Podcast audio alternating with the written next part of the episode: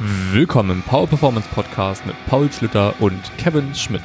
In der heutigen QA-Episode reden Paul und ich vor allem über folgende Themen: Sinnvolles und realistisches Erwartungsmanagement, gerade bei Sportanfängern. Muss man immer schwer trainieren und was ist überhaupt schweres Training?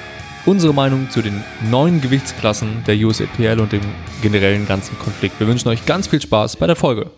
Nee, ich, ich glaube, ich war einfach letzte Folge häufig sehr nah am Mikrofon. Ja, genau so. Willkommen in der neuen Folge. Das war unser Intro. At Atemübung mit Kevin Schmidt. Schön, dass wir wieder beisammen sitzen, Paul. Äh, ja. Freut mich sehr, wieder ein bisschen mit dir zu quatschen in der 59. Folge vom Power Performance Podcast. Wup, wup. Wup. Wie ich die letzten, also die Reaktion auf die letzte Folge war ziemlich, ziemlich positiv. Ich hoffe, du hast das auch so wahrgenommen. Ich habe sehr ja. viele schöne Sachen gehört ähm, und das freut uns natürlich sehr zu hören. Also im Vorhinein schon mal danke fürs Zuhören. Falls ihr irgendwelche Wünsche, Feedback zum Podcast habt, lasst es uns wissen. Mhm. Paul, wie geht es dir heute? Bisschen müde. Tra Training schlägt an. Ich bin jetzt in der, oh Gott, ich mein, fuck, ich habe es gestern erst ausgerechnet. Ich glaube, ich bin jetzt in der fünften Woche ohne Deload am Stück. Was? Ohne Deload? Fuck. Manchmal stelle sich vor, ich deloade nicht, wenn es einmal anstrengend war. Ähm, nee, nee, mir geht's gut. Ich habe ein paar sehr gute Einheiten unter mir. Die sind, werden natürlich jetzt langsam immer, immer anstrengender, äh, aber auch immer, immer geiler. Äh, Knie muckt ein bisschen beim, beim Beugen, aber da habe ich mir jetzt einfach gesagt, da, da setze ich die Priorität ein bisschen runter und scheiß erstmal auf die Beuge und verfolge halt weiter das, das hypertrophe Ziel, was im Vordergrund steht. Ähm, ich, ich, ich fühle mich tatsächlich fast ein bisschen komisch dabei, aber eine Sache, die ich, auf die ich tatsächlich stolz bin, äh, weil das immer eine, schon immer eine Schwäche von mir war. Ich weiß nicht, kennst, kennst du von Hammer Strength diesen, ähm, dieses sitzende Überkopfdrückgerät, was so eine ganz leichte Incline hat? Mhm, ja. Ähm, da habe ich diese Woche PR gemacht mit 40 äh, Kilo pro Seite. Ich weiß nicht, ob es 10 oder 12 Wiederholungen waren. Ähm, Stabil. Das war geil. Also das war wirklich richtig geil. Also das war, da ist mir richtig einer bei abgegangen, Mann. Äh, das war, das war mein, ich glaube tatsächlich auch so das, das Trainings-Highlight bisher von dem, von dem Blog für mich. So ja, cool. scheiß, scheiß aufs Heben und Drücken. Machine OHP, beste. ähm, Nee, aber sonst auch zweimal schwer, zweimal schwer, also schwer in Anführungszeichen, Fünfer heben die Woche, einmal pausiert Sumo, einmal normal Conventional läuft vernünftig, jetzt konstant 190 und mehr gezogen, jede Einheit, die letzten beiden Wochen. Äh, diese Woche werden wir mal sehen. Äh, bin, bin guter Dinge, habe jetzt ein paar neue Aufgaben auch bekommen, dazu bekommen, was die sportpsychologische Seite angeht, äh, wo ich vielleicht noch in Zukunft ein bisschen mehr zu sagen werde. Äh, die ersten paar Seminare im Verbandssport finden ja dieses Jahr schon statt. Also wer vielleicht im Radsport unterwegs ist, der hat das vielleicht schon mitbekommen, dass es da jetzt auch ein paar Sachen gibt. Kleiner ja, Hint. Sonst, ja. ja wir, wir, haben ja kurz vorher darüber gesprochen, es gibt vielleicht bald ein Büro, äh, dass ich, dass ich womöglich, also ich bin so ein bisschen auf der Suche nach einem, nach einem Büroraum, den ich anmieten kann, dass ich so ein bisschen die, die Ar Arbeitsfelder etwas trennen kann, räumlich, was glaube ich ganz nice sein würde. Äh, du wirst dir ja auch wahrscheinlich bald ein Büro mieten. Hab dir ja gerade spontan eins geschickt. ähm, aber, Kevin, was, also was mich wirklich, wirklich betrübt. Wann verbringst du mal ein bisschen längerfristig Zeit damit, bewusst dann deine Adduktoren etwas resilienter zu machen? Weil jetzt, jetzt ist. Jetzt God ist, damn, dude. God damn. Was? So, wie oft musst du mit dem Kopf gegen die Wand rennen? um, um, um mal ein bisschen, ein bisschen Kontext zu geben, was, was los ist, weil ich glaube, die meisten ZuhörerInnen, wenn es nicht, nicht so, ich glaube, das haben wir im letzten Podcast gar nicht, gar nicht besprochen. Ich habe mir mhm. vor eineinhalb Wochen mal wieder den Adduktor gezerrt. Zum ähm, fünften Mal? Sechsten Mal? Mehr, öfter. Sieben Mal? Also das das Zwei 2000 noch? keine mehr? Gar kein? genau. ähm, das Ganze hat ja angefangen so 2018 mit den ersten mit der ersten Zerrung und dann hat sich das ja eigentlich so durch 2019 fast durchgezogen, nenne ich es jetzt mal, so zumindest ein halbes Jahr sehr lang und das Ah, ja, da habe ich halt wirklich nix an Arbeit reingesteckt, dass das Ganze auch wirklich besser wird. Ähm, und eigentlich habe ich seit 2019, Ende 2019 keine Probleme mehr mit dem Adduktor gehabt. Zwar zwischenzeitlich im Lockdown ähm, noch so ganz kurzen Tweak gehabt, aber sonst eigentlich nicht. Und das war jetzt das erste Mal, dass ich jetzt wieder so eine Adduktorzerrung hatte. Das Ding war, dass der Umgang halt ganz anders war als sonst. Sonst war ich halt super frustriert, super genervt, habe alles äh, so hingeschmissen. Die eine hat dann auch, bin nach Hause gefahren und dann war es, habe ich erstmal zwei Wochen geweint so ein bisschen und habe mir natürlich äh, von Paul etwas Schläge abgeholt so in die Richtung. und das ist ja auch immer äh, ganz, ganz schwierig. Wenn ich das dann auf den sozialen Medien poste, dann kommt natürlich auch direkt wieder ganz viel Trash Talk, ja. was ich denn für, für Mist mache. Aber dieses Mal, ich muss äh, sagen, ich hätte es ist schwer, das auf was Spezielles zurückzuführen, wie immer. Natürlich, es ist ja nie was unbedingt äh, nicht ein Faktor, sondern können mehrere Faktoren sein, aber mh, mm, ja, schwierig zu sagen, woran es, woran es jetzt im Endeffekt woran es gelegen hat. Also, also wie es wie es dazu kam. Hat es gelegen? Genau. äh, ich bin eigentlich so routiniert wie schon lange nicht, was äh, was so Recovery-Geschichten angeht. Das heißt, eigentlich war ich sehr, sehr fit und das Ganze mit dem Adduktor tritt vor, vor allem bei mir auf, wenn ich ein bisschen under-recovered beuge, so dass es dann eher dazu kommt. Mhm. Äh, das war nicht der Fall. Ähm, das Warm-up war gut. Ich habe meine Adduktor Strength Übungen mit drin. Ich mache meine scheiß Cop Copenhagen Planks die Woche, einmal die Woche ähm, und sonstiges Zeug. Das Bracing war gut, was bei mir auch immer so recht sich negativ äußern kann, wenn das nicht gut ist. Also es war an sich alles alles top, aber es kann halt meiner Meinung nach auch trotzdem passieren. Ne? Es ist mhm. nicht immer alles ähm, kontrollierbar, nenne ich es jetzt einfach mal. Es war weder ein schlechter Gewichtssprung von der letzten Woche, ähm, noch bin ich zu doof in den Block eingestiegen, sondern das ist halt einfach passiert. Und ich habe es auch akzeptiert. Ich war mir dieses Mal bewusst, dass ich alles getan habe, dass es eigentlich nicht so dazu kommt, aber es ist trotzdem passiert und ich habe einen ziemlich guten Umgang damit gefunden, war nicht frustriert und konnte halt auch zwei Tage danach wieder beugen. Ich habe jetzt äh, wieder normal beugen können. Ich bin wieder normal drin. Ähm, Gezerrt, konnte nach zwei Tagen ey, wieder beugen. Echt? Ja, ja, also klar, ne, das ist jetzt auch äh, wichtig zu sagen. Es war nicht in dem Ausmaß, wie es sonst war, aber es war mhm. halt schon eine Zerrung. So bis zum, also es war deutlich leichter, was so das Schmerzempfinden angeht, als sonst, weil ich habe danach auch sofort gestoppt und nichts mehr gemacht, was es irgendwie triggert. Ähm, allerdings, ich weiß nicht, ob du das kennst. Du hast ja auch viel mit Adduktorzerrung zu tun gehabt. Es mhm. war jetzt das erste Mal, dass ich das auch ähm, in, im gewissen, wie soll ich das nennen, im Knie geäußert hat. Also mhm. das ist sofort danach, paar Stunden später, als wenn der irgendwie am Ansatz irgendwas los ist äh, und das irgendwie rüberknubbelt und ich immer wenn ich das Knie strecke, ist das da rüber geknubbelt und hat halt so ein bisschen geschmerzt, auch im Adduktor dann rein. Das hatte ich so mhm. noch nie, das war richtig weird, ähm, weshalb ich so, doch ein paar Bedenken hatte, okay, ist es jetzt, weiß nicht, doch ein bisschen fataler. Ähm, war dann aber schnell wieder weg. Also die erste Beuge war halt vom Kopf her wieder extrem beschissen, so wie wie es man kennt, wie wie, wie man es kennt, wenn man eine Verletzung hat. Überhaupt die Bewegung erstmal wieder zu machen, ist halt immer so bisschen Wurf ins kalte Wasser. Ähm, aber man muss also, wenn der Schmerz akzeptabel ist beziehungsweise nicht vorhanden ist und eher im Kopf stattfindet, muss man sich vielleicht da so ein bisschen auch durchprügeln. Und das war auch hat gut funktioniert bei mir, muss nicht bei allen funktionieren, mhm. ähm, aber ich bin sehr schnell wieder im Movement drin gewesen und äh, kann auch berichten, dass ich jetzt, also kraftmäßig halt auch jetzt wieder da war, wo ich mich verletzt mhm. habe, das gebeugt habe und alles ist super. Ähm, was mich natürlich sehr freut. Das hätte mich jetzt sehr frustriert, wo ich jetzt wieder Anlauf nehme nach dem äh, schrecklichen Trainings des September, den wir ja besprochen mhm. haben vor zwei Folgen. Ähm, jetzt wieder komplett hinten übergeworfen zu sein, was das Training angeht und nochmal von vorne anrollen zu müssen. Ähm, das ist nicht der Fall, so habe ich es zumindest jetzt aktuell nicht wahrgenommen. Wer weiß, wie es nächste Woche aussieht. Aber es fühlt sich gerade sehr gut alles an. Ähm, ja. Ich bin sehr zufrieden insgesamt, wie mein Training gerade verläuft und hoffe bald wieder an recht schöne Gewichte auch anschließen zu können. Aber das Training an sich ja. macht gerade enorm viel Spaß.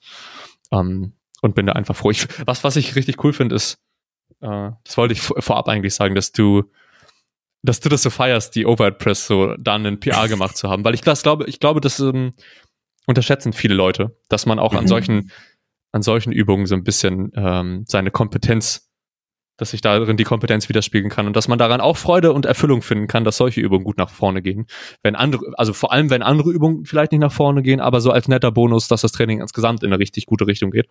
Ja. Ähm, ich ich traue mich fast gar nicht zu sagen, dass ich ähnliche Erfahrungen gemacht habe, nur halt mit einem Gewicht, äh, das äh, nicht nennenswert ist. Also ich, ich drücke seit zwei Blöcken oder eineinhalb Blöcken jetzt wieder normal Overhead Press. Also okay. Mit der Langhantel über, über Kopf. Und das ist eine Übung, die ich bin da super weak drin. Ich, weil ich sie halt nie, nicht oft mache. Kevin, ich liebe dich, aber das sieht man. du sagst es. Also, da da gibt es eigentlich gar nichts mehr hinzuzufügen.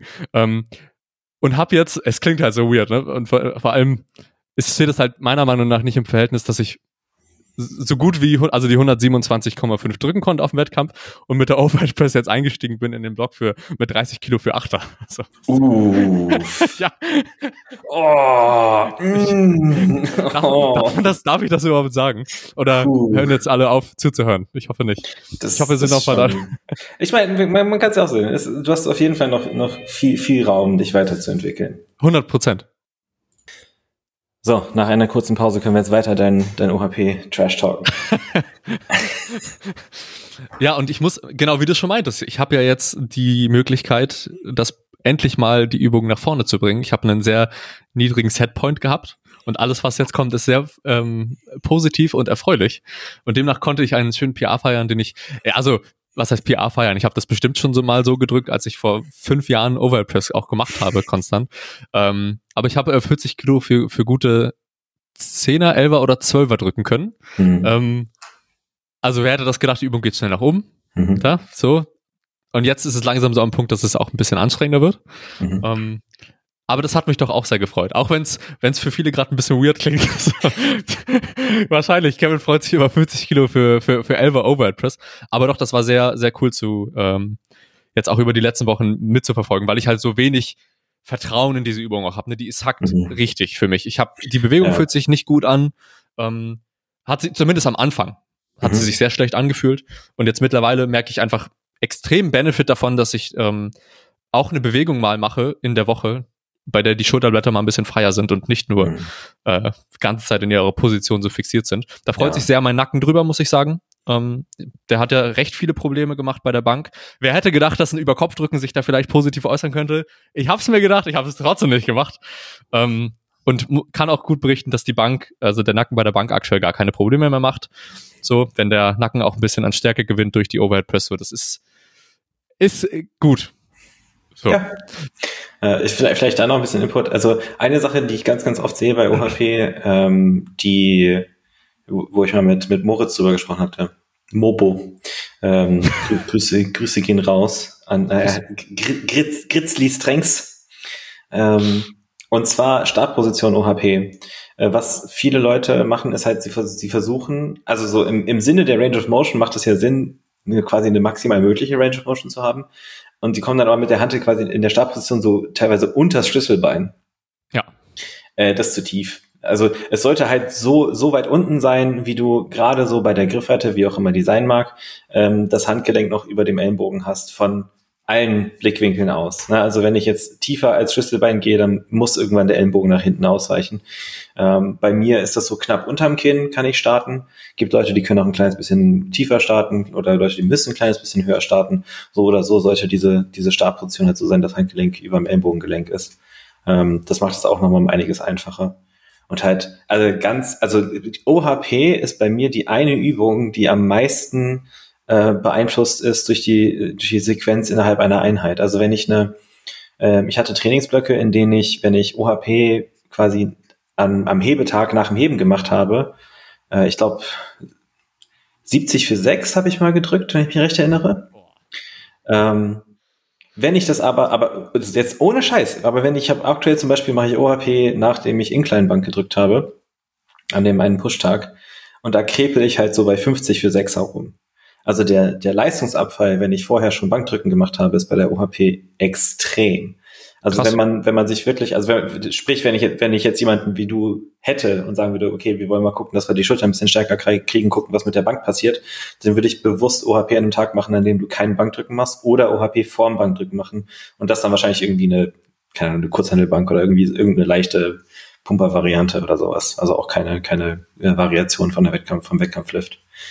Ja. Ähm, das, das mal da als so, ein bisschen Input. Was ich auch noch aufgreifen wollte, ähm, Thema Reha-Prozess, den du mit dem Adduktor angesprochen hast. Ich glaube, eine Sache, die, äh, weil du ja gesagt hast, du hattest, ne, du hattest keinen Bock, dass es dann schon wieder so ein Reset ist und du wieder von vorne anfangen musst und so weiter. Ich glaube, eine Sache, die viele Leute vergessen ist, dass es nur, also nehmen wir mal den Adduktor, sagen wir mal, jetzt als, als Beispiel, keine Ahnung, wie das tatsächlich bei dir ist, aber sagen wir mal, du warst bei zehn Beugesätzen die Woche. So, dann tust du dir da am Adduktor weh und du weißt, ah fuck, als ich mir damals den Adduktor, Adduktor verletzt habe, konnte ich zwei Sätze die Woche beugen. So, das war, das war das Wiedereinstiegsvolumen. Ähm, nur weil das damals so war, heißt noch lange nicht, A, heißt noch lange nicht, dass es jetzt auch so ist. Und B, nur weil der Prozess letztes Mal x Monate gedauert hat, heißt ja auch noch lange nicht, dass es jetzt auch wieder so sein wird. Also da so ein bisschen ähm, versuchen, also was wichtig ist, ist, äh, was du ja, glaube ich, auch gemacht hast, ist diese emotionalen Erfahrungen aus der Vergangenheit von der jetzigen Situation zu trennen und quasi jedes, auch wenn es eine erneute Verletzung in derselben Muskelgruppe mal wieder ist, ne, wie du ja gesagt hast, es trotzdem jedes Mal auch als eine neue Erfahrung äh, zu handhaben und da diese Offenheit in den Prozess mit reinzubringen. Vielleicht ist es eine Sache von einfach zwei Tage, dass es mal so ein bisschen, so ein bisschen pochert und dann ist es wieder weg und voll belastbar. Das kann durchaus passieren. Ähm, und dann dieser Prozess ist ja, das ist, ich würde hoffen, dass die meisten das mittlerweile wissen, so ein Prozess ist nie linear. Es ist, also, das, man hat gute Tage, man schlechte Tage, gerade wenn es eine längerfristige Sache ist und da, mit der Erwartung sollte man auch daran gehen. Das ist auch vollkommen in Ordnung. Äh, da sage ich mal so zu erwarten, dass die Belastbarkeit dann Woche für Woche linear ansteigt um zwei Sätze die Woche oder was auch immer.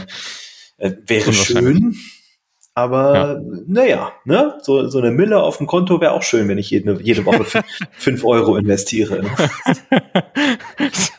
Safe. Ähm, Finde find ich äh, cool, gut, dass du das ansprichst. Ähm, weil, was ich dieses Mal ganz stark, und darauf habe ich die letzten Male eigentlich so gar nicht geachtet. Für mich war Adduktorverletzung, Adduktorverletzung, weil es immer das Gleiche, meiner Meinung nach, also früher war, wenn ich mich am Adduktor verletzt habe, wusste, habe ich schon gedacht, okay, es ist wieder das, was ich mhm. immer hatte. Ähm, und habe auch gar nicht mehr so richtig reflektiert und ich nenne es jetzt mal gefühlt geschaut, ob das auch wirklich das Ganze so ist. Und mhm. dieses Mal war es halt anders. Ähm, ich habe mir, also nach dem Satz, wie ich meinte ja schon, ich bin dann nicht sofort nach Hause gefahren, habe erstmal angefangen zu weinen so in die Richtung, sondern ich, ich, ich saß dann erstmal und habe auch erstmal geschaut, okay, wie, wie, wie, wie ist denn der Schmerz dieses Mal wirklich? Ähm, und ich habe tatsächlich, also der Schmerz war anders. Es, es war, mhm. es, er, er saß nicht, es ist dämlich zu sagen, aber er saß nicht so, so tief Richtung ähm, Richtung, Richtung Hüfte. Er war viel weiter Richtung Knie. Mhm. Und dann in, in Kombi auch damit, dass es, dass dieses komische Knieknubbeln, was ich dann hatte, dann auch noch auftrat, was ich so auch noch gar nicht kannte, ähm, hat für mich, also es gab dann auch, es war für mich einfach, einfacher nicht ähm, die Erwartung zu haben, dass es wieder so ist wie damals, mhm. weil es halt ja. eine andere, ein anderes Schmerzempfinden und ein anderer Ort auch war und Oder das so ein bisschen neuer für mich war. Oder aber du bist an die Erfahrung mit mehr Offenheit reingegangen und deswegen war der Schmerz anders. Oder so. 100 Prozent, ja. Safe. Auf jeden Fall eine, ich muss wirklich sagen, eine sehr positive Erfahrung, was Schmerz angeht. Sonst habe ich immer sehr, sehr äh, Negativspiralen, was so Verletzungen angeht. Aber das war wirklich ähm, eine, eine Sache, die ich sehr schnell, also eine Herausforderung, der ich mich so ein mhm. bisschen schnell stellen konnte und die auch sehr positiv verlaufen ist, so, so fix. Muss natürlich nicht sein. Das ist wahrscheinlich in den seltensten Fällen vielleicht so, dass es so verläuft, so schnell. Ähm, zumindest sollte man das nicht unbedingt erwarten, wie du schon meintest. Mhm. Ähm, aber sehr, sehr positiv tatsächlich. Also ich habe das jetzt nicht als weder Rückschritt noch als ähm, super schlechte Erfahrung wahrgenommen. In dem Moment war es natürlich kacke. Jetzt muss man auch nicht drum rumreden. Man, ja. man, man beugt nicht und zerrt sich in den Adduktor und denkt, ja, jetzt die, die Herausforderung, die meister ich jetzt und dann ist alles wieder gut. In dem Moment ist natürlich irgendwie scheiße. Mhm. Ähm, aber rückblickend echt schön, dass es so schnell alles gut verlaufen ist. Ja. ja ich, um, ich, ähm. würde, ich würde ganz gerne, bevor wir zu den Fragen kommen, ähm, weil ich weiß, dass er den Podcast, Podcast zumindest gelegentlich hört, an dem Punkt mal ein ganz, ganz großes Lob aussprechen an einen meiner Athleten, der sich ja auf der DM eher brachial verletzt hatte. Ähm, also so, sag ich mal, Größenordnung eine der schlimmeren Verletzungen, die man sich im KDK überhaupt zu, zuziehen kann. Ähm, und der hängt sich in diesem Reha-Prozess so unglaublich toll rein und ackert jede Woche seine Sachen ab. Arbeitet auch sehr, sehr gut mit Stefan Ort zusammen. Grüße da an, auch an Stefan. Cool. Ähm, das funktioniert mega gut. Also wir sind jetzt an einem Punkt, ähm, wo er natürlich nach der, nach der Operation gar nicht beugen konnte und wo er jetzt wieder, also wo er jetzt wieder in der Lage ist, Körpergewichtskniebeugen bis fast unter parallel zu machen. Äh, in einem nice. Zeitraum, der absurd ist. Also diese, ähm, die Arbeit, die er da reingesteckt hat, jeden einzelnen Tag, äh, macht sich sehr deutlich bezahlt und kann auch als sehr positive Inspiration für andere Leute dienen, die vielleicht mal eine etwas schwer, schwerwiegendere Verletzung haben als einen kleinen, eine Zerrung oder Überbelastung ja. in der Schulter oder sonst irgendwas. Ja. Das sei da nochmal, da nochmal gesagt. Das wollte ich mal, wollte ich mal zum Ausdruck bringen. Cool. Ja, ich, äh, da kann ich, kann ich mich äh, nur anschließen, nicht in der Hinsicht, wie, wie, wie, wie Sascha das jetzt aktuell macht, äh, sondern ähm, einfach um mal zu sagen, wie cool das ist, dass wir jetzt die Möglichkeit haben, ähm, Online-Physios zu beanspruchen, nenne ich es jetzt ja. mal. Also es, also es ist halt einfach nur nice. Ich, es mhm. ist richtig cool. Es ist nicht mehr so wie noch 2017, 2018, auch 2019 teilweise, wo, äh, wo man noch so äh, Reha-Videos auf YouTube gesucht hat von irgendwelchen ja. Amis, ne? So. Safe. So, was, oh, oh, Schulter, was macht Eric Cressy so, bei genau. dieser Problematik? Oder was Ehrlich, macht der, wie, wie hieß er, der, der von Juggernaut, äh, Quinn Hannock, ne, der, der auch viel, einige Videos hatte oder sonst irgendwelche Leute, äh, wo ja. man das, dass man das jetzt so auslagern kann, ist, ist halt geil. 100 Prozent. Und also, oder, oder sonst immer nur Leute in, zu örtlichen Physios geschickt hat oder was auch immer und da immer nur ganz viel Stoß bei rumkam ja. und das Ganze immer eher schlimmer wurde, weil nur Scheiße erzählt wurde, als dass es geholfen hat. Ja. Ähm, und es ist echt schön, die, die Erfahrung jetzt so gemacht zu haben mit, äh, mit Kevin, vor allem mit Kevin, äh, Kevin Wiethoff. Mhm. Grüße gehen raus. Oder sehr wahrscheinlich auch Stefan. So, die, die machen die Sache super. Ja. Ähm, ich hatte bisher nur positive Erfahrungen. Was ähm, vor allem auch, also für, für die Athleten und Athletinnen unter euch wahrscheinlich am wichtigsten, auch was den Prozess der, der Verletzung so angeht. Ich, ich habe mhm. jetzt in der Zeit das schon öfter so mitbekommen, wenn sich Athleten und Athletinnen verletzt haben. Ähm, und das Vertrauen, was dadurch geschaffen wird, wenn nochmal ein Externer da ist und dir auch einen Arbeitsplan gibt, was du jetzt mhm. aktiv tun musst.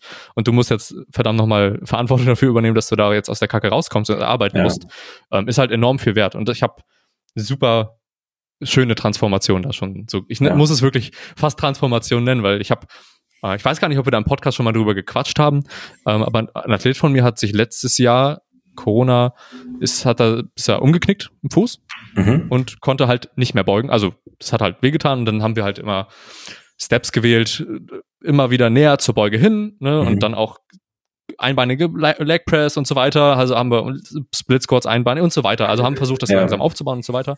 Aber es war dann immer noch mit Schmerz verbunden, wer hätte das gedacht? Und dann war er schon so ein bisschen an dem, an dem Punkt, an dem er gesagt hat, okay, ich werde wahrscheinlich nie wieder beugen können, so in die Richtung, mhm. ähm, weil das Ganze mit so viel Schmerz verbunden war. Und dann war für mich auch so der Zeitpunkt, dass ich gesagt habe, gut, hey, du, lass uns mal Kevin dazu holen. Ähm, also Kevin Wiethoff und die haben dann gequatscht, einen Plan erstellt. Kevin hat ihm Vertrauen gegeben, dass das Ganze auf jeden Fall auch mhm. sich positiv verlaufen kann und jetzt nicht so Kopf in den Sand stecken, dass er nie wieder beugen kann. Ähm, und siehe da, es war dann eigentlich ein sehr schneller Prozess, dass mhm. äh, er wieder beugen kann und jetzt ist er sehr, sehr nahe wieder bei seinen alten Werten und ähm, hat sogar wieder die Aussicht, dann auch einen Wettkampf normal zu machen mit einer Beuge. Also ja. einfach nur schön, finde ja. ich. Ich glaube, ich glaube, eine Sache, die halt bei mir immer mal wieder so ein bisschen hochkommt, ist so dieses, ich weiß nicht, ob du das auch hast, aber so dieses Gefühl, ähm, wenn einer oder eine von meinen AthletInnen zu Kevin muss, in Anführungszeichen, ne, zum mhm. Physio muss, ähm, und ich, ich weiß, also vor allem auf emotionaler Ebene, rational weiß ich, dass das nicht der Fall ist, aber dann habe ich immer erst ein bisschen so diesen, diese, diese Angst, dass ich was verkackt habe. Das ist meine ja, ja, Schuld, doch, dass doch. ich jetzt irgendwie Scheiße gebaut habe und fuck ja. jetzt jetzt ne und äh, oh mein Gott was was denkt Kevin wenn er jetzt den den vierten Athleten diesen Monat geschickt bekommt so mit irgendwelchen ja. Problemchen ne so ungefähr ähm, aber am Ende des Tages glaube ich es ist halt es ist viel besser ähm, einfach diese Grenze erkennen zu können zu sagen okay das ist jetzt außerhalb meines Kompetenzbereichs und ich gebe dich da an die Hand von jemandem den ich dem ich vertrauen kann dass er gut gute Arbeit macht dass er vernünftige Arbeit macht dass er dir auch noch mal andere vielleicht auch einen anderen Blickwinkel drauf werfen kann, als, als ich es dir vermitteln könnte. Und ich glaube, selbst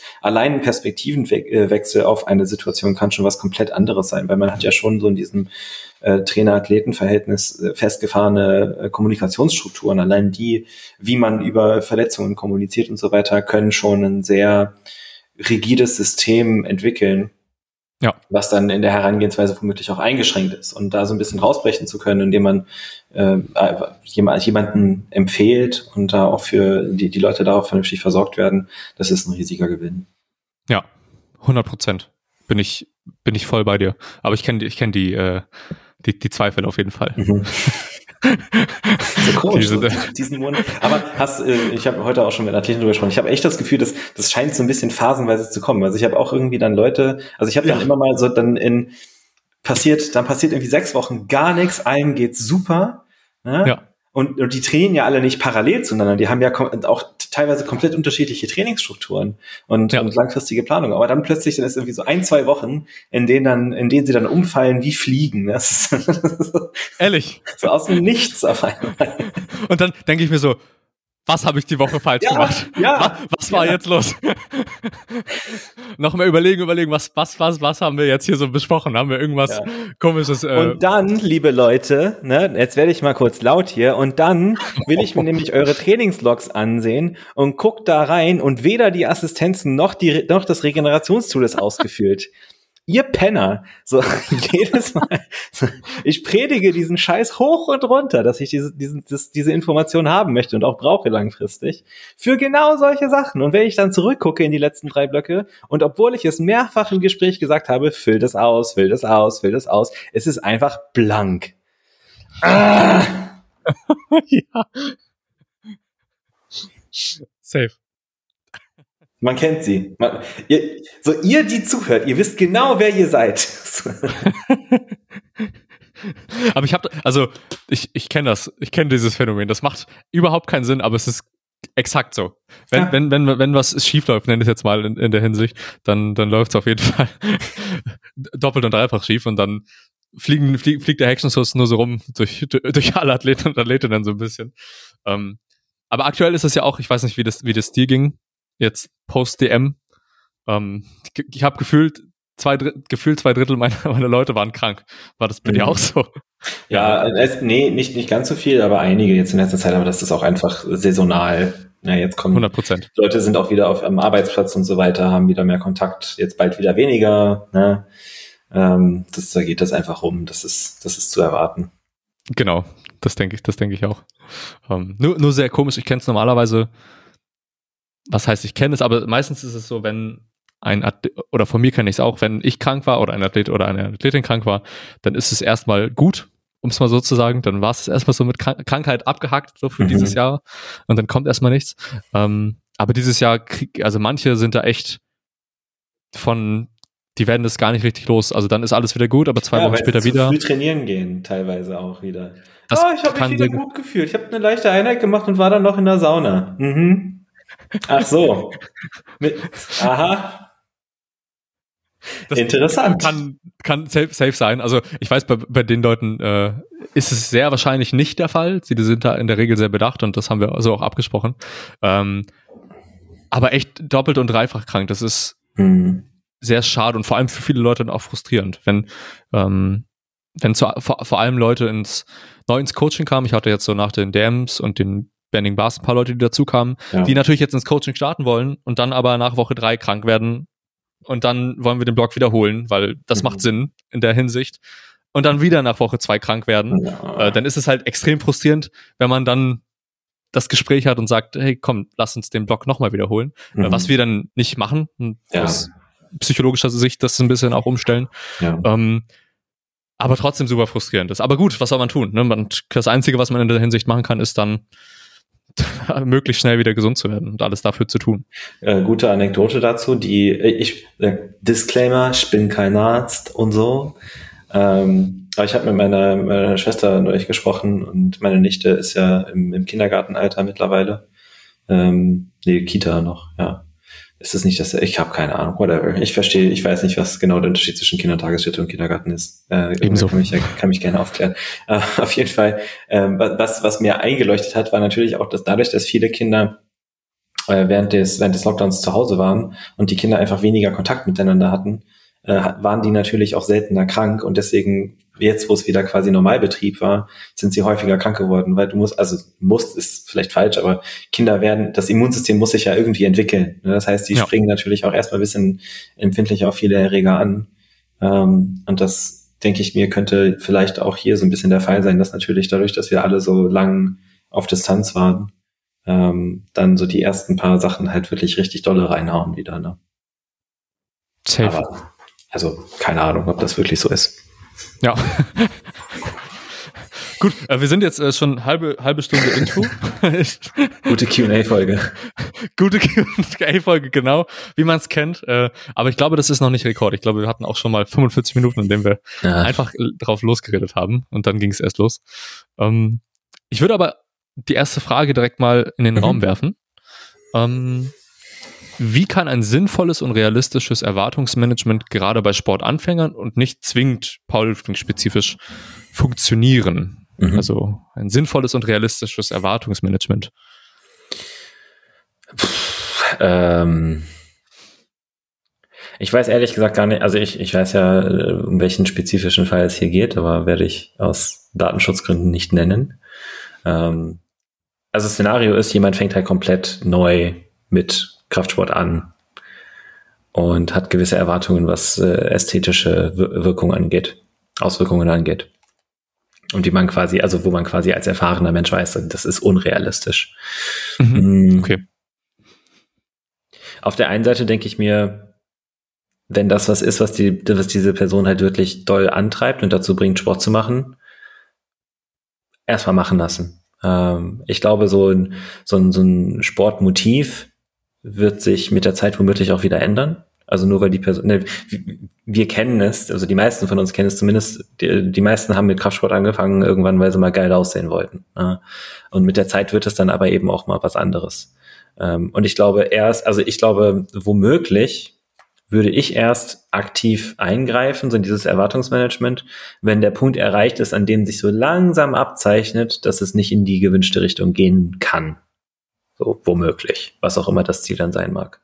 Ja. Und dann eben, um dann eben so ein bisschen umzudenken, so, hey, wie, was, was sind denn andere Sachen, die dir so am Sporttreiben Spaß machen? Abgesehen davon, dass du jetzt natürlich, wenn du anfängst, wahrscheinlich, wenn du vernünftig trainierst, relativ schnell, relativ deutliche Erfolge sehen kannst. Was ist es denn sonst so, was dich an dem Sport interessiert und was dir daran Spaß macht? Ist es die soziale Komponente? Ist es auch die, die Tatsache, dass du dich einfach körperlich gesunder fühlst, dass du dich fitter fühlst?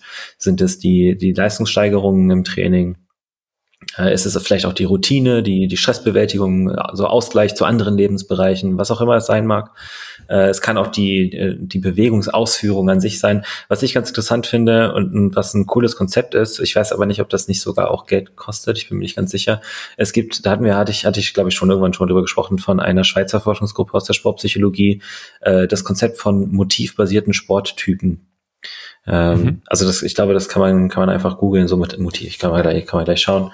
Ähm, und da gibt's halt, gibt's halt verschiedene, ja, motivbasierte Sporttypen von, im Hochgräfe Verlag gibt's das und auch bei der, bei der BISP, ähm, beim Bundesinstitut für Sportwissenschaften. Äh, von Sudek, Gordon, Lehnert, Konzelmann. Okay, die Namen sind ein bisschen vertauscht. Äh, ja, auf, auf jeden Fall, äh, auf jeden Fall Konzelmann und Lehnert sind die beiden, die ich davon noch kenne. Und Sudek ist, glaube ich, gehört, glaube ich, auch dazu. Ähm, das haben wir, ich, hab, ich hatten wir uns auf der Tagung mal geschaut. Da ging es quasi darum, die haben, die haben ein Fragebogensystem und ein Interviewsystem entwickelt, bei dem sie Leute darüber ausfragen, was sie denn zum Sport motivieren könnte und dann an passende äh, Sportanbieter vermitteln was eigentlich ein super cooles Konzept ist. Das heißt, du gehst in die Betriebe rein, so betriebliches Gesundheitsmanagement, machst mit, machst ein Assessment mit den MitarbeiterInnen und findest dann raus, in welche Sportrichtung es die am ehesten treibt, so von ihrem aktuellen äh, Sportmotiv her und vermittelst sie dann an den entsprechenden Anbieter, der diese Sportart anbietet. Ne, sei das Bogenschießen, Zumba, Kraftsport, was auch immer. Äh, und ich glaube, auch im Kraftsport gibt es vielleicht auch unterschiedliche Dinge, auf die man sich so ein bisschen konzentrieren kann. Und da würde ich versuchen, dann in die Richtung so ein bisschen zu lenken, dass man halt guckt, okay, wie, wie kann sich das mit der Zeit so ein bisschen auch verändern von diesem rein ästhetischen äh, Punkt her. Und ich glaube, am Ende des Tages ist es auch schwer, jemanden zu finden, der wirklich nur aus dem absolut puren ästhetischen Sinn mit Kraftsport anfängt. Ich glaube, da gibt's auch andere Sachen, die die, also die vor allem nicht äh, sonderlich ausgebildete Leute in dem Bereich. So, es gibt ja genügend Leute, die sagen, ja, ich, ich gehe laufen, weil ich schöne Beine haben will. Ne? ja, ähm, also da, da gibt es eine, eine breite Möglichkeit an Sachen, die man machen kann. Das, das wäre so die Richtung, in die ich gehen würde. Ja, das klingt, ich finde, es klingt auf jeden Fall super, ähm, sehr ähnlich, wie ich, wie ich darüber denke. Äh, ich glaube, viele sind sich auch der Motive von Anfang auch, ich glaube, das geht auch in die Richtung, was du, was du meintest, dass sie sich ihrer Motive auch nicht voll bewusst sind. Mhm. Ähm, ne? Also das, klar, also der Hauptmotivator, nenne ich es jetzt mal, das Hauptmotiv da ist für, okay, ich will, weiß ja nicht, wenn es jetzt Powerlifting wäre, sau stark, für drei Millionen Kilo Totaln, so in die Richtung, äh, ja. weil das habe ich schon mal irgendwo gesehen, also es ist auch möglich, also mache ich das. Ähm, aber dass es auch gewisse andere Motive hintergeht, die man, die da, also die dahinter stehen, die man so vielleicht nicht reflektiert und die einem im Laufe des Prozesses vielleicht auch erst bewusst werden. Und wie du auch selber schon meintest, ähm, die Erwartungen ändern sich ja auch. Also mhm. es ist ja nicht so, wir sind ja alle, wir machen den Sport ja wahrscheinlich alle nicht mehr 100% aus dem gleichen Aspekt heraus, wie als wir den angefangen haben. Das, also wäre mir neu, glaube ich, mhm. so dass das bei, bei irgendwem so ist. Ähm, das ändert sich ja aufgrund der Erfahrung, die man auch selber macht, aufgrund von, wenn wir jetzt im Powerlifting sind, auch wenn die Frage jetzt nicht Powerlifting-spezifisch war, aber wenn wir Erfahrungen sammeln, dass es eben nicht mehr so linear nach vorne geht und wir vielleicht doch nicht so ähm, auch aufgrund der, des Alltags, die Bedingungen, die man hat, dass es vielleicht nicht in die Richtung läuft, dass man drei Millionen Kilo total. Ähm, das ändert ja auch die Erwartung dann an, an den Sport. Also so der, der Prozess an sich ist so ein bisschen, gibt selber Feedback darüber, was, was realistisch ist und was nicht realistisch mhm. ist. Ich glaube, es ist nur wichtig, dass man sich einerseits nicht ähm, über, über, das ist natürlich schwierig und das ist, glaube ich, ein gutes Maß an Reflexion und da braucht man vielleicht auch jemand externes für, dass man sich nicht übernimmt in der Hinsicht, was die Erwartungen sind, dass man die nicht zu hoch steckt und das unbedingt, da muss ich unbedingt hin, aber ja. sich auch nicht dann limitiert in der Hinsicht, dass man sagt, okay, gut, es kann sowieso nicht besser werden in die Richtung und was muss ich für Erwartungen haben, ist, ich werde sowieso nicht besser. Ja. Ähm, und Informationen sind, glaube ich, auch, auch wichtig. Deswegen meinte ich auch externes Feedback. Also wenn dann noch, wenn du einen Coach hast, der dir dann da so ein bisschen ähm, Einblick geben kann in realistische Ziele, die man sich stecken kann äh, und man zusätzlich die Erfahrung sammelt und sich mehr in den Sport-Hintergrund einliest oder auch mit Leuten spricht, die schon den langen Prozess hinter sich haben in dem Sport, ähm, da kriegt man viele Einblicke über Erwartungen an Ziele, an was realistisch ist und was nicht realistisch ist. Ähm, aber ich würde jetzt auch nicht im, im Vorhinein sagen, okay, ähm, so ein realistisches und sinnvolles Erwartungsmanagement, Erwartungshaltung in den Sport ist, keine Erwartung zu haben, sondern einfach ja. ähm, Sport so zu machen. Jeder hat halt seine Erwartungen an den Sport und das ist auch eben ein Motiv, was einen vorantreibt, ne? Ja. Ähm, die nächste Frage war, das habe ich auch schon rausgesucht, äh, habt ihr Daten, wo euer Podcast gehört wird? Es gibt ja mindestens einen Hörer in Belgien, das ist ja an Daniel. Ähm, ja, ich habe die hier offen. Also um vielleicht mal so den Leuten so ein bisschen Eindruck zu vermitteln, wir haben bisher insgesamt ähm, 58.297 All-Time Plays, was cool ist. Äh, wir haben eine Estimated Audience Size von 515, was ich auch immer noch erstaunlich viel finde. Ja. Ähm, ne, unsere, also unsere Folgen ist immer so ein bisschen phasenabhängig. Ich glaube, unsere besten Folgen hatten so knapp 2000 Plays. Im Schnitt haben die aktuell so zwischen 500 und 700 irgendwo da. Ähm, manchmal tippt es unter die 400, aber das ist auch eher selten. Äh, so von der Plattformaufteilung, das ist alles von, von Anchor, also von der Plattform, über die wir das, das machen. 66% Spotify, 22% Apple Podcast, 3% Podcast Addict, 2% Castbox, 6% andere. Aber man kann ja sogar Devices schauen. Ne? 32% Android, 33% iPhone, 36% andere. Also es ist dann wahrscheinlich über PC und Laptop-Plattformen oder so. Mhm. Äh, Sehr ausgeglichen. Ja. Äh, überraschenderweise ist natürlich, oh Gott, das ist jetzt ein bisschen, 88 Prozent unserer ZuhörerInnen kommen aus Deutschland. oh boy. Oh no. Äh, ja, 5 Prozent Österreich, 2 Prozent Schweiz, 1 Prozent USA. Interessant. Äh, und dann kommen halt so die ganzen unter 1 Prozent, das alles Mögliche dabei von ne, hier Großbritannien über Irland, Belgien, äh, Kanada, Ungarn, Italien, Spanien, Finnland, Sri Lanka ist sogar dabei.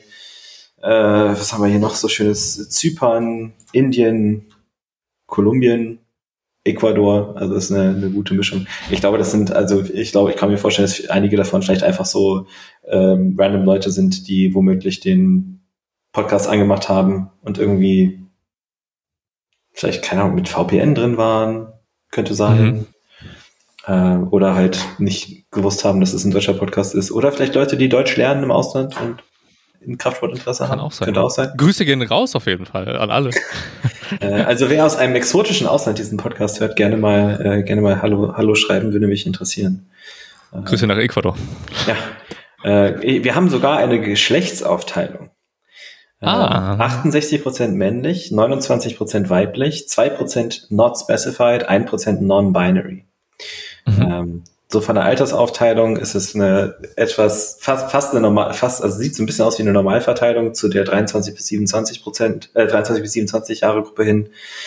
Ähm, also 39 Prozent unserer ZuhörerInnen sind 23 bis 27, 20 sind 18 bis 22 und 27 Prozent sind 28 bis 34. Der Rest teilt sich dann so ein bisschen auf. Ja. Also das mal so ein bisschen zu den, zu den Daten, äh, wen das interessiert. Ähm, ich finde nach wie vor dafür, dass wir damals damit angefangen haben, wo wir einfach gesagt haben, hey, lass mal einfach mal zusammensetzen und ein bisschen quatschen. So, keine Ahnung, wenn halt zehn Leute zuhören, ist okay. Ähm, ja. mein, mein, Gott, es juckt eigentlich nicht. Es geht vor allem auch so ein bisschen um das, den inhaltlichen Austausch. Finde ich das schon ganz schön geil, Safe. muss man sagen. Ähm, das ist eine, eine, sehr coole Sache. Ich kann, also ich kann auch sagen, dass ich definitiv äh, einige Leute äh, durch den Podcast ins, ins Coaching rekrutiert habe über die Jahre.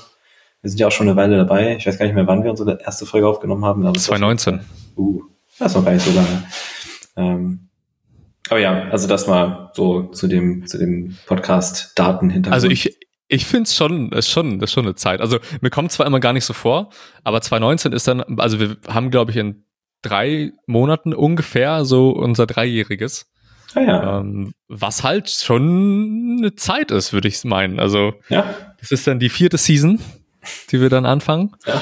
Ähm, auf jeden Fall eine Menge Fragen gehabt in der Zeit. Mhm. Eine Menge Leute gehabt, die, die hier als Gäste waren.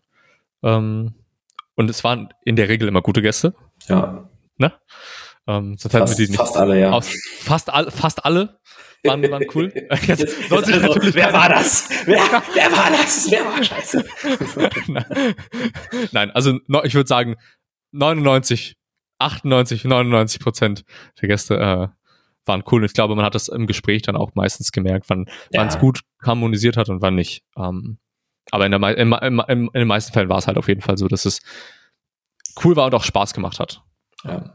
Ich, ach, stimmt, eine Sache will ich an der Stelle gerne sagen. Wir haben ja, ähm, ich, du, hast, du hattest die Story von ihr, glaube ich, auch repostet, die eine neulich, die meinte, sie hat irgendwie innerhalb von wenigen Wochen alle Folgen gehört. Äh, ja. Ich habe leider keine Ahnung mehr, wie sie heißt. Werde sie wahrscheinlich in meinen Nachrichten auch nicht wiederfinden. Ähm, Vanessa.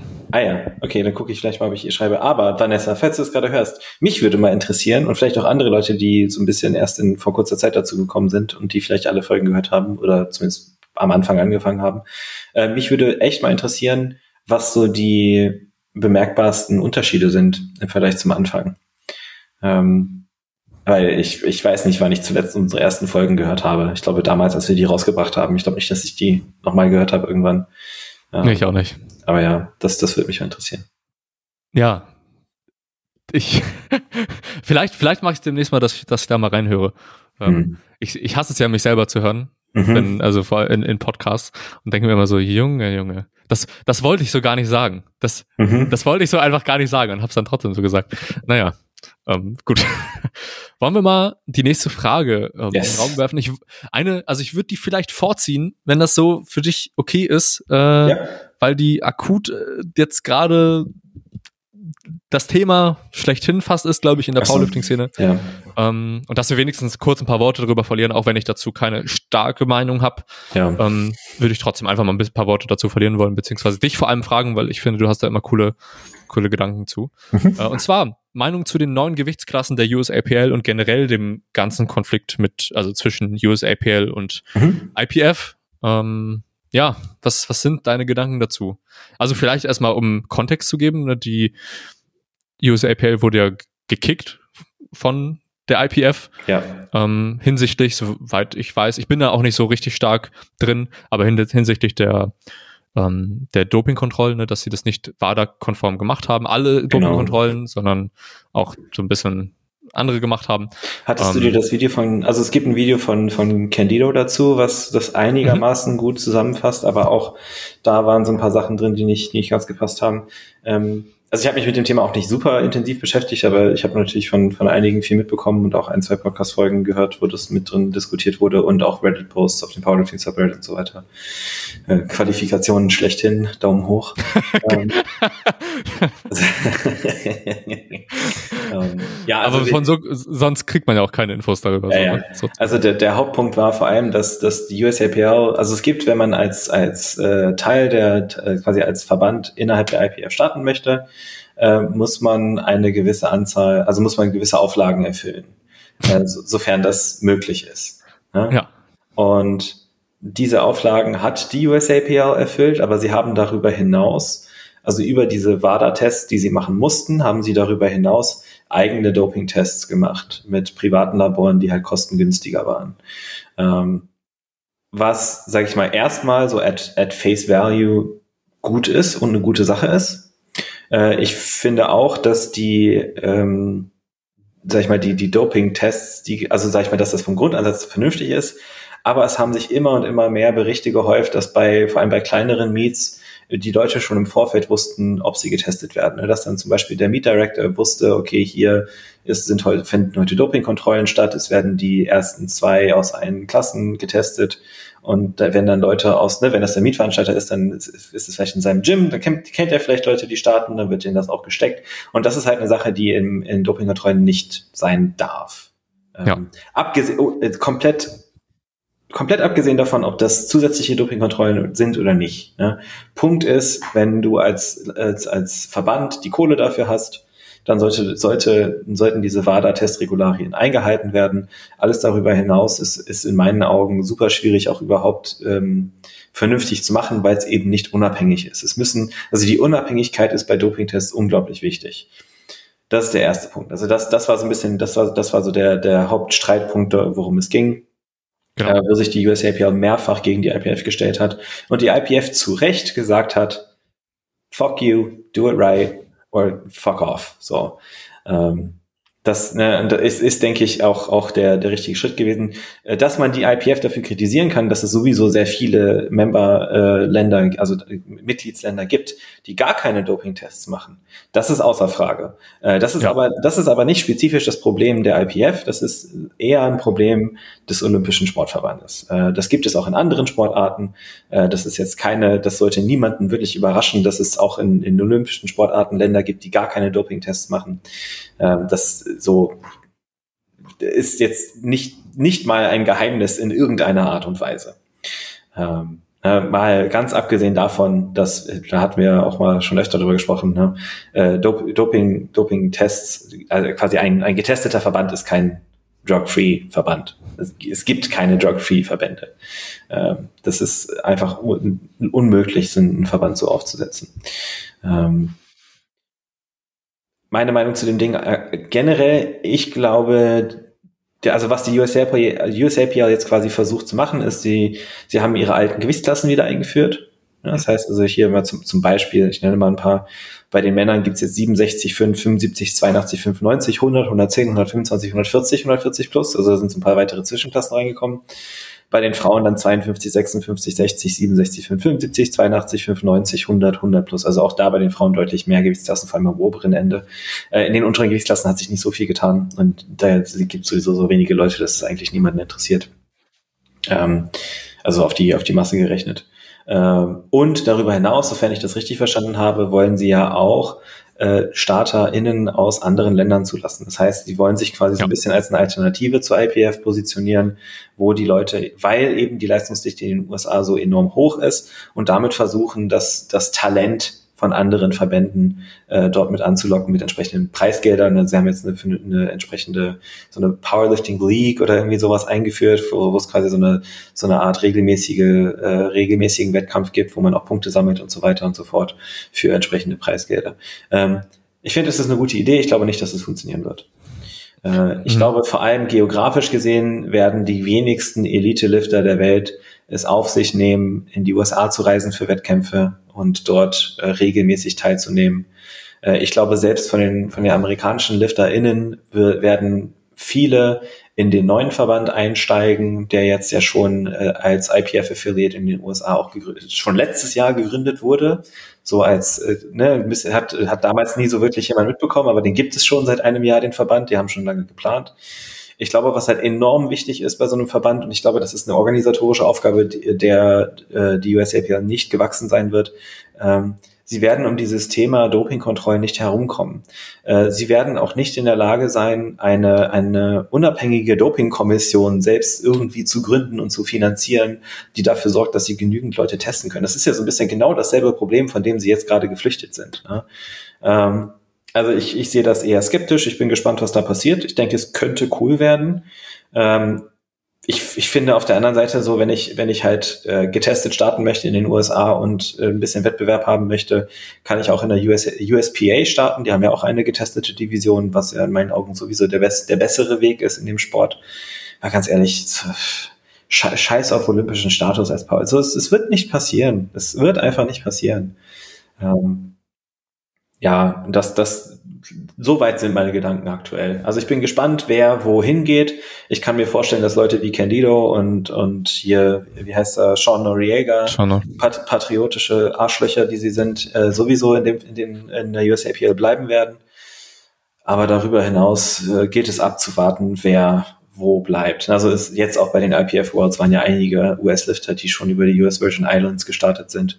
Da bleibt halt nur die Frage offen, wie die sich für die Worlds qualifizieren können. Und ich denke, da, ich denke, die werden einfach bei dem neuen Verband dann starten, da ihre Quali-Totals machen und dann bei den Worlds dominieren können und gut ist. Ja. Das ist natürlich für die, die Athleten haben natürlich jetzt so recht viel Auswahlmöglichkeiten, ne? da zu starten und da zu starten. Ähm, ja, es ist halt wieder eine, eine weitere Abspaltung von einer, von genau. einer Nischensportart, die sowieso schon zigtausend. Also in, in Deutschland geht's ja noch einigermaßen, aber wenn du dir mal die, die Verbände in den USA anguckst, es gibt ja, also USAPL, USPA sind ja die größten, dann gibt's noch die IPL und dann gibt's noch super viele lo so lokale Verbände, wo man dann auch irgendwie auf einmal National Champion ist, wenn man in einer 83 Kilo Klasse 120 drückt. Glückwunsch. Ähm, also Nee, weiß nicht. Genau. Ich sehe das auch nicht als positiven äh, Punkt, falls es so rüberkam. ähm, äh, eben weil es den, den Sport halt noch mehr, noch mehr spaltet. Wie findest du denn die, das, also das würde mich immer interessieren, wie du das siehst, die, äh, das Zurückgehen zu den alten Gewichtsklassen. Warum, was, versprechen die sich davon? Äh, es ist natürlich ein smarter Move, weil es den Leuten erlaubt, die alten Rekorde zu brechen. Ja, und ja, dann genau. natürlich auf einmal äh, siehe, also man kann ja mal bei Open Powerlifting so ein bisschen stöbern, da gibt es auch die Option für die alten Gewichtsklassen. Äh, wenn die aktuellen Toplifter aus den USA in den neuen Gewichtsklassen starten, werden da Weltrekorde fallen ohne Ende. Und sie können sie halt auch Weltrekorde nennen, weil sie dann plötzlich nämlich ein globaler Verband sind. Genau. Ähm, also marketingtechnisch smarter Move. Ich finde auch die Klassen an sich eigentlich ganz gut. Gerade diese Aufteilung in, in mehrere Klassen äh, oben raus ist, denke ich, vernünftig. Mhm. Vor allem bei den Frauen diese Zwischenschritte ne, von 82,5 zu 90 zu 100 und dann 100 plus ähm, weil, da hatten wir auch mal drüber gesprochen, in der 84 Kilo Plus Klasse bei den Worlds, ich glaube 2019 war, da, war das, da war, hat niemand unter 110 Kilo gewogen. Äh, ja. Und das, da, an dem Punkt ist die, ist die Gewichtsklasse eigentlich eher eine, eine Formalität. Dasselbe bei den Männern auch. Ne? Also so diese, auch da diese Zwischensprünge 100, 110, 125, 140, 140 plus finde ich gut. Ähm, macht natürlich, schafft natürlich auch wieder mehr Raum für mehr Weltrekorde in mehr Gewichtsklassen. Äh, es sind ja deut deutlich mehr an der Anzahl, wenn ich das jetzt richtig, richtig sehe. Mhm. Hm. Ich glaube vor allem organisatorisch, äh, ich, ich, hm, teilweise, also man könnte es sicherlich noch ein bisschen breiter fächern, vielleicht ein, zwei Gewichtsklassen pro, pro Geschlecht rausnehmen. Ähm, um das einfach, weil es ist halt auch organisatorisch dann sau viel. So wenn du dann halt eine, 125, eine 125er und eine 140er, eine 140 plus hast, wie viele Leute starten dann bei der 140 plus? So bei einem, bei einem, bei einem Meet, der vielleicht selbst wenn es so ein West Coast Meet ist oder so, ne, dann hat, und dann ent, entweder die Meets sind dann sehr klein und du hast halt einen Starter in so einer Gewichtsklasse oder die Meets sind sehr groß und gehen mindestens eine Woche und sind ein organisatorischer Albtraum, was die Planung angeht. Ja. Also hm, abwarten. Safe. Und soweit ich das mitbekommen habe, wollen sie das ja möglichst zuschauerfreundlich auch alles gestalten. Äh, mhm. Da ist ein, also ein, ein, ein Ein-Wochen-Meet ja irgendwie nicht so ansprechend, finde ich zumindest. Ähm, wie ist denn das? Weißt du, wie viele Leute bei den Raw Nationals gestartet sind über 125 Kilo? Keine Ahnung, ne, müsste ich nachschauen. Meinst du, es sind viele? Also ich kann mir vorstellen, dass es durchaus, also dass, dass die auf nationalem Level genügend Leute finden, die starten, dass daraus ein interessanter Wettkampf wird, keine Frage. Also dafür ist ja okay. die, die Anzahl der Lifter in den USA generell hoch genug. Äh, die Qualifying okay. Totals müsste man sich dann halt mal anschauen und gucken, wie das mit, also man müsste mal schauen, wie hoch die Qualifying Totals sind, die die jetzt rausgebracht haben oder anpassen, sie wollen sie ja anpassen. Mhm. Ähm, und wie viele Lifter von den Nationals diese erfüllen und wie viele StarterInnen das dann pro Klasse ähm, übrig lassen würde. Aber nee, da bin ich zu faul für. Das sind, also ich, ich gucke einfach, was passiert. Ich werde da nicht ja. keine Ressourcen reinstecken.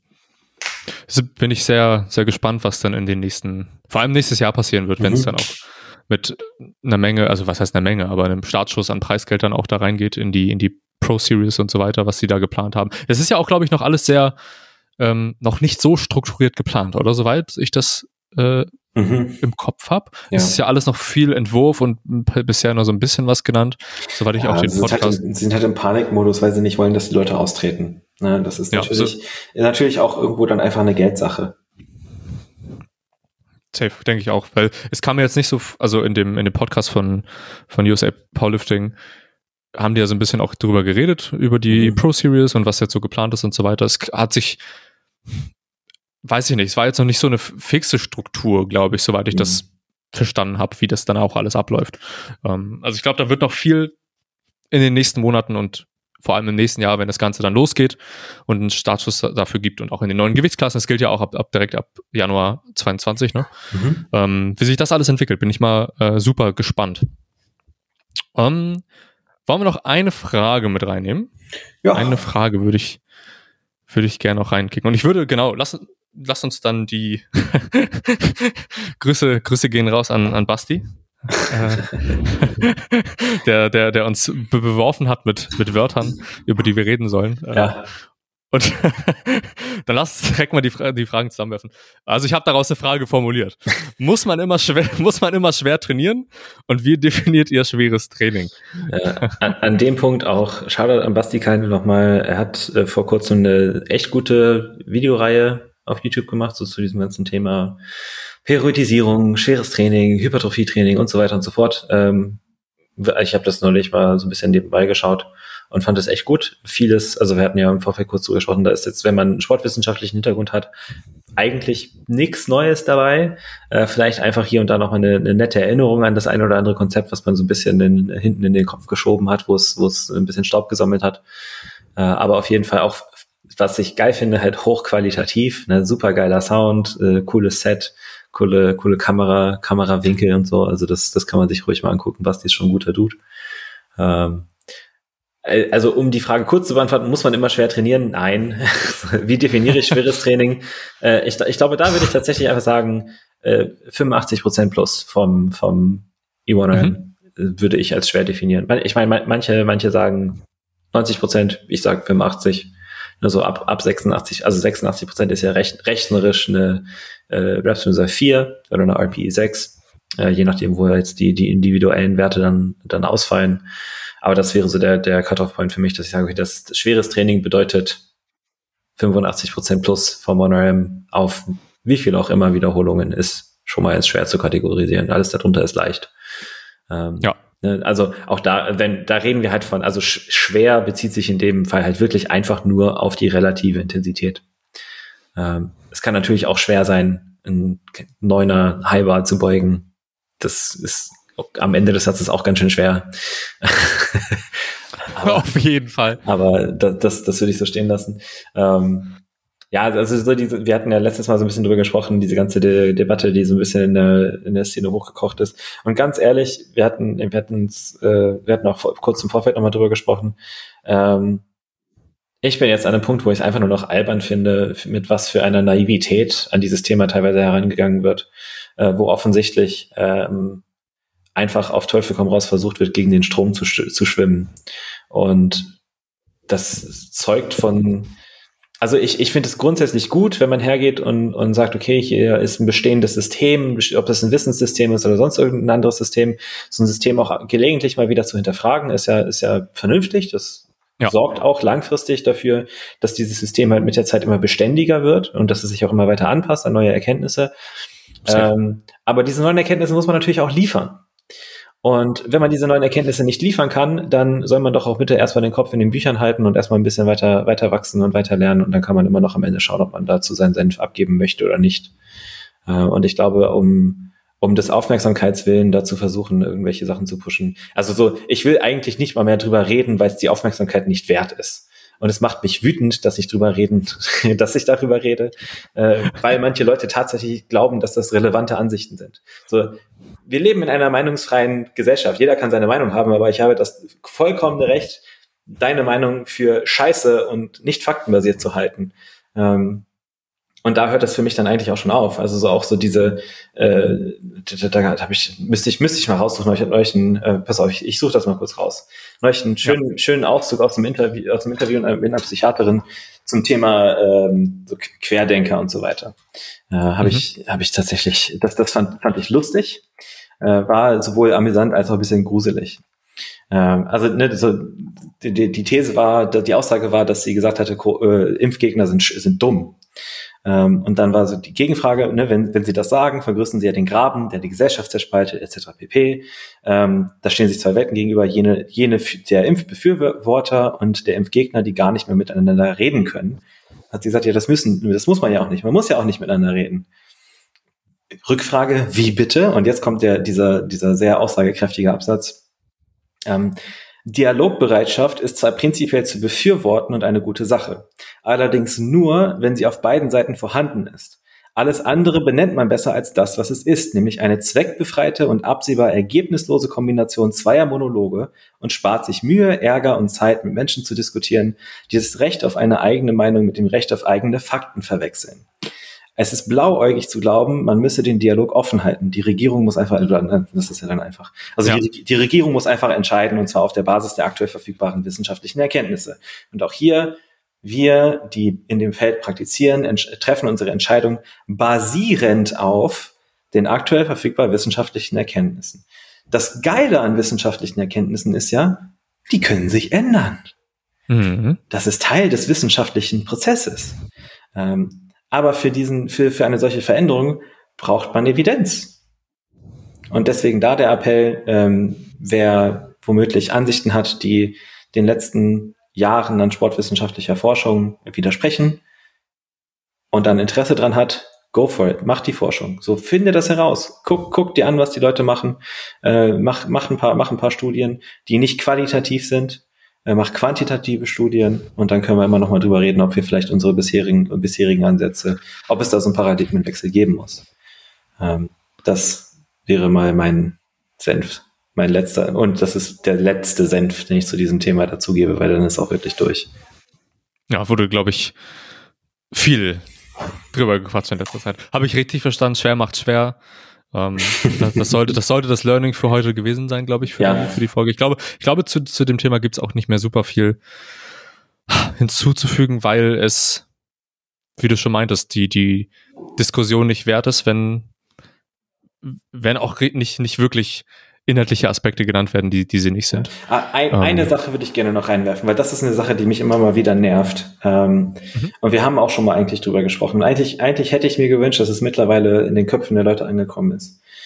Wenn ich ein Anfänger bin oder ein Intermediate bin, dann brauche ich nicht denken, ich sollte so trainieren wie Russell Ori oder ich sollte so trainieren wie Ed Cohen zu seiner, zu seiner best besten Zeit. Ich sollte so trainieren wie Ray Williams, wenn ich ein Super Heavyweight bin.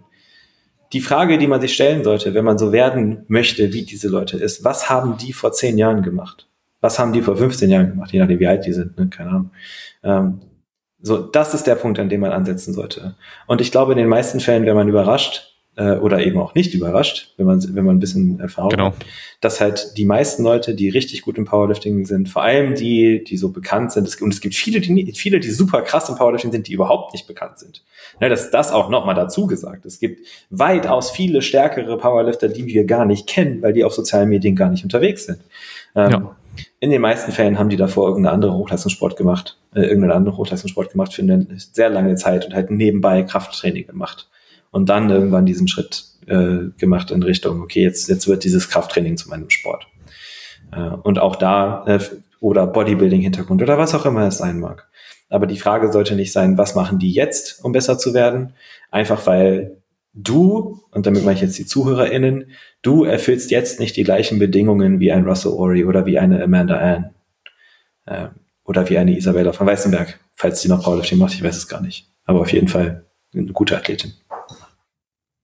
Safe. Und die, die, die Ressourcen sind ja halt auch oft ganz, ganz anders. Ne? Man kann ja sowieso immer nicht die, die Situation, in der Russell vielleicht vor zehn Jahren steckt, in der gleichen Situation steckt man wahrscheinlich sowieso nicht selbst. Man kann zwar das Trainingssystem vielleicht so ein bisschen schauen, was er da so gemacht hat, so also prinzipiell schauen, mhm. was er da gemacht hat, das an sein eigenes Niveau und seine eigenen Ressourcen anpassen, aber ja. das auch wieder einfach so zu kopieren und zu sehen, ah, guck mal, der macht jeden, jede, jede Woche einen schweren Single, jetzt schon die letzten drei Jahre äh, und macht fast nur hohe Intensitäten, äh, dann muss ich halt auch schwer trainieren. Ja. Äh, weil Russell, der progressiert weiter, schwer macht schwer.